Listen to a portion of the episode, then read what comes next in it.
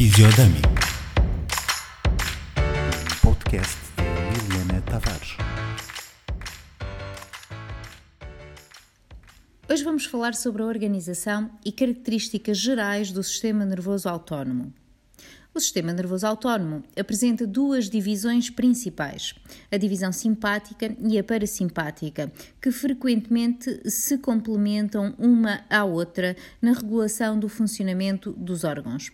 Existe também uma terceira divisão no sistema nervoso autónomo, que é o sistema nervoso entérico, localizado nos plexos do trato gastrointestinal.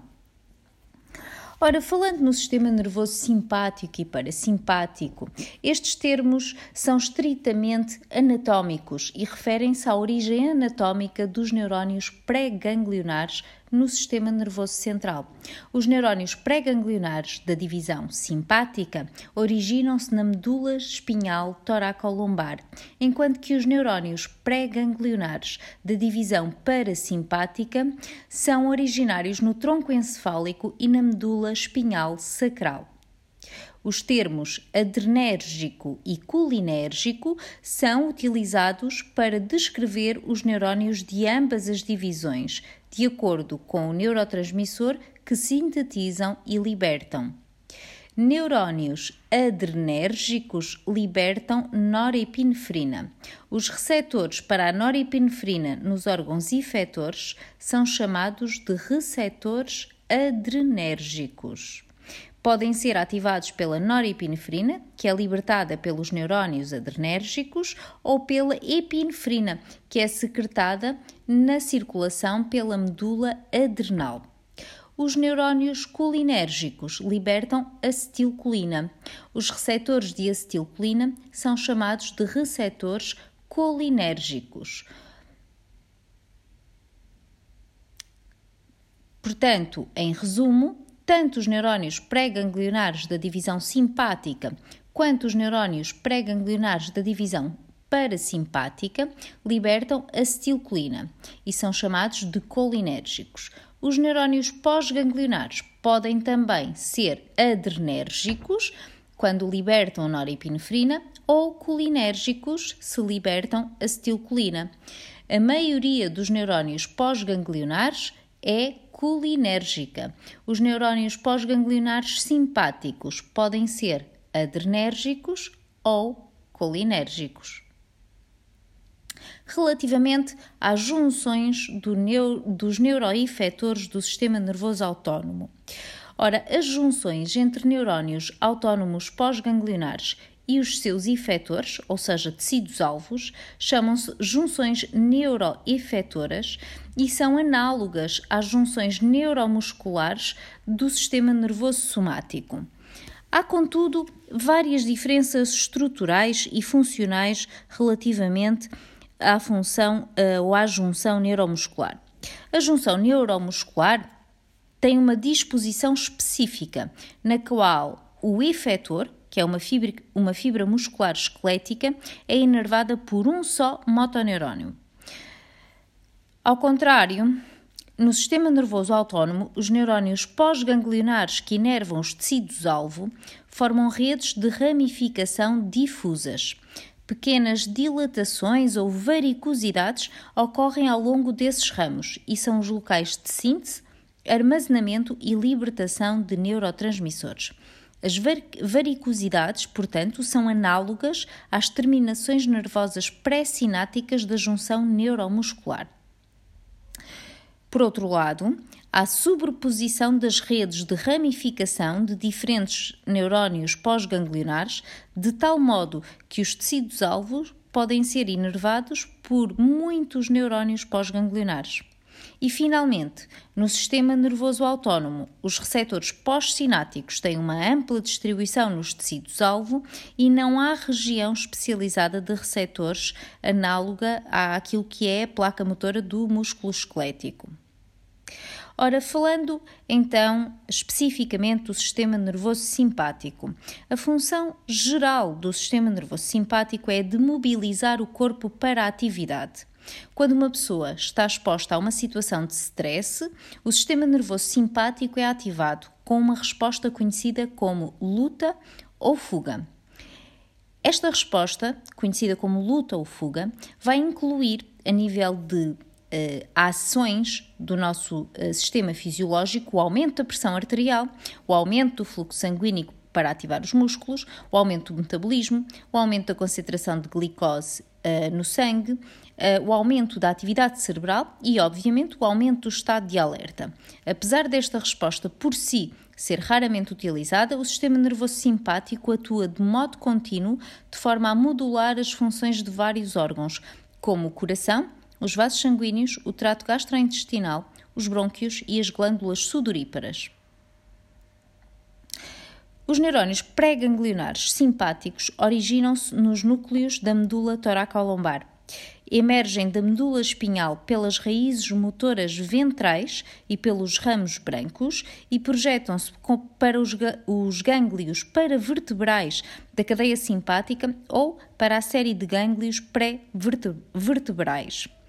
Deste modo, uma categoria, uma categoria de neurónio pós-ganglionar faz sinapses nos neurónios pós-ganglionares na cadeia simpática. Essas sinapses podem ocorrer em gânglios no mesmo nível segmentar da cadeia, ou as fibras pré-ganglionares podem se voltar na direção cranial ou caudal para inervar gânglios em níveis mais altos ou mais baixos nessa cadeia.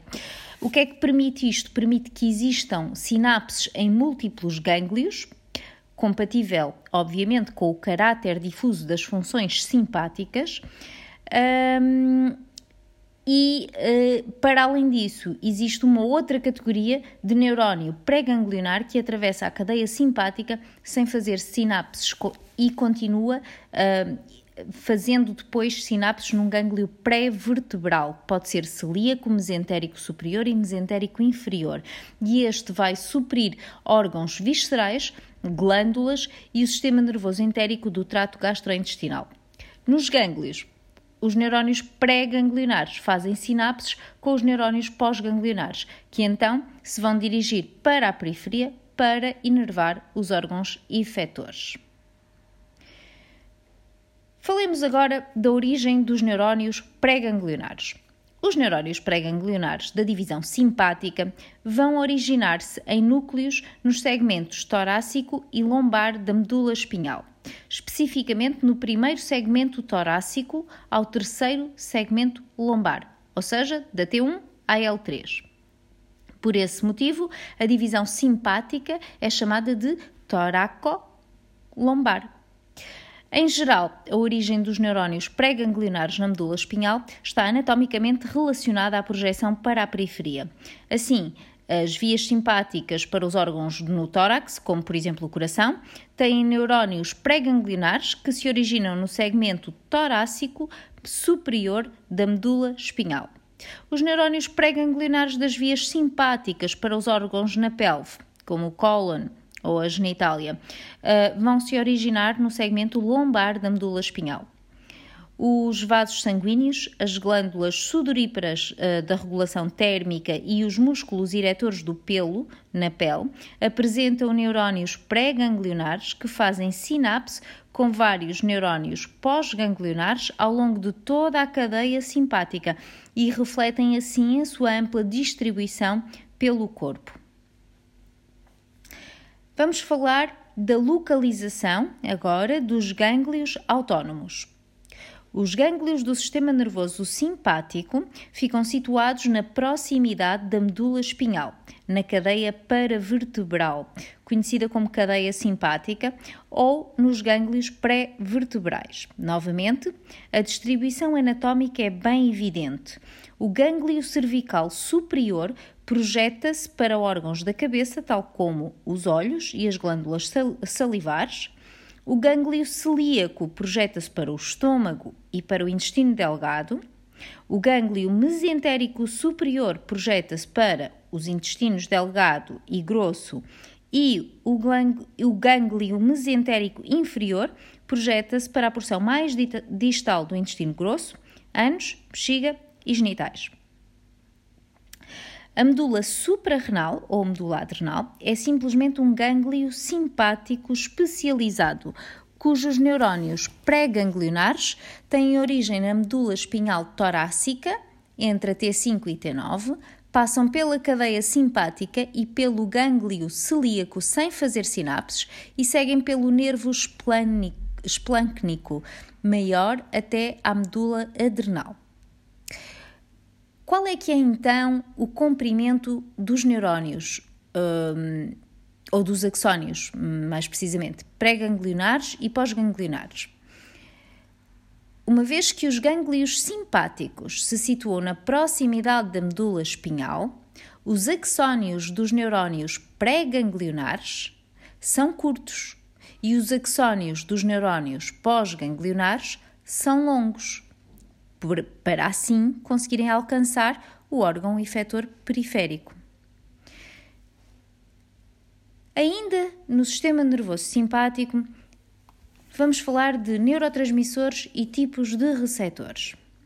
Os neurónios pré-ganglionares da divisão simpática são sempre, sempre colinérgicos. Libertam acetilcolina. A acetilcolina vai interagir com os receptores nicotínicos nos corpos celulares dos neurónios pós-ganglionares.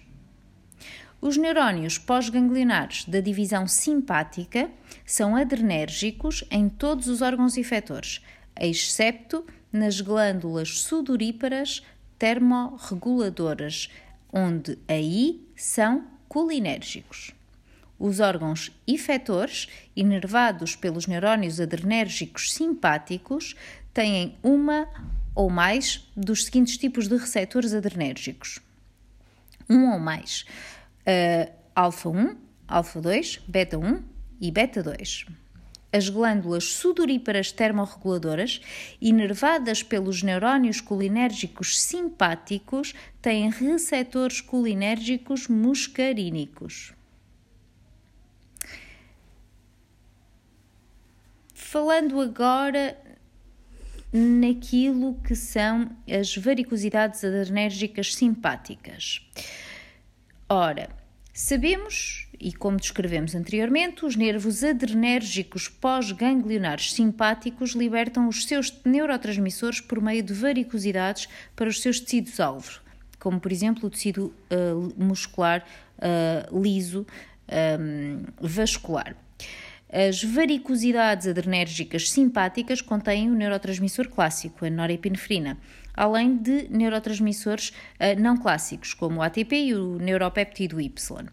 O neurotransmissor clássico, a norepinefrina, é sintetizado a partir da tirosina nas varicosidades e armazenado em pequenas vesículas com núcleo denso, prontas para a sua libertação.